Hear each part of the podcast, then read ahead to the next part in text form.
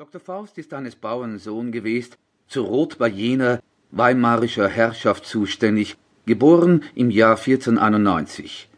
Seine Eltern waren gottselige und christliche Leute, und sein Vetter, der ein wohlvermögender Bürger zu Wittenberg war, hat Dr. Faust aufgezogen und gehalten wie sein Kind, ließ ihn auch in die Schule gehen und Theologie studieren. Er hatte einen gar gelernigen und geschwinden Kopf und ist in seinem Examen so weit gekommen, dass er sechzehn Magistern im Verhöre Fragen und Geschicklichkeit oblegen ist, also dass er bald hernach Doktor Theologie geworden ist.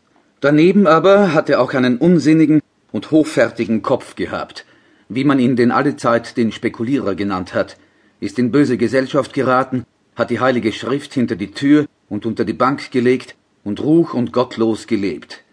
Denn es ist ein wahres Sprichwort, was zum Teufel will, das lasset sich nicht aufhalten, noch ihm wehren. Dr. Faust also fand seinesgleichen. Die gingen mit chaldäischen, persischen, arabischen und griechischen Worten, Figuren, Charakteren, Beschwörungen und Anrufungen um, und das gefiel ihm wohl, er spekulierte und studierte Nacht und Tag darinnen und wollte sich alsbald keinen Theologen mehr nennen lassen, sondern ward ein Weltmensch, nannte sich Doktor der Medizin, Astrolog und Mathematikus und half vielen Leuten mit der Arznei, mit Kräutern, Wurzeln, Wassern, Tränken, Rezepten und Klistieren. Daneben ohne Ruhm war er redsprechig, in der göttlichen Schrift wohl erfahren, er wusste die Regel Christi gar wohl.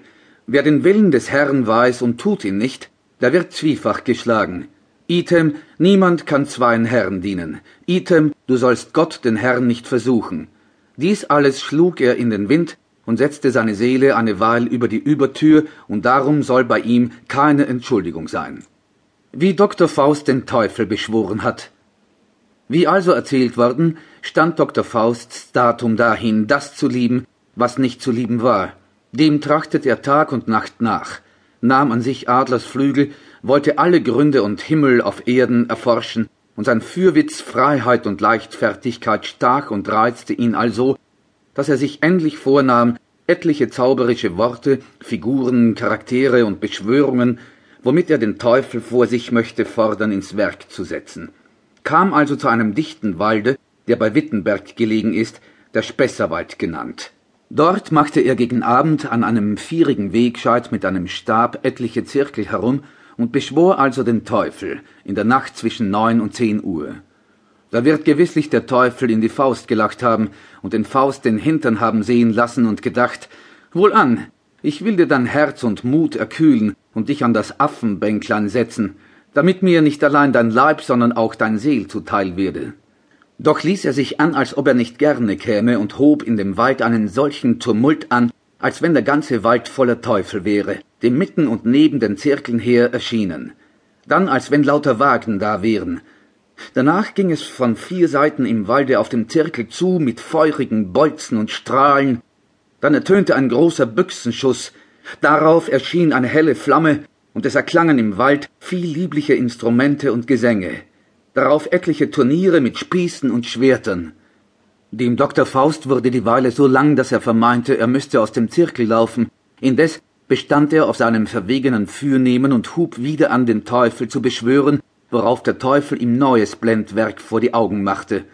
Es war, als schwebte ob dem Zirkel ein Greif oder Drache, und wenn Dr. Faust seine Beschwörung brauchte, da kirrte das Tier jämmerlich, bald darauf fiel drei oder vier Klafter hoch ein feuriger Stern herab und verwandelte sich zu einer feurigen Kugel, was den Dr. Faust hoch erschreckte.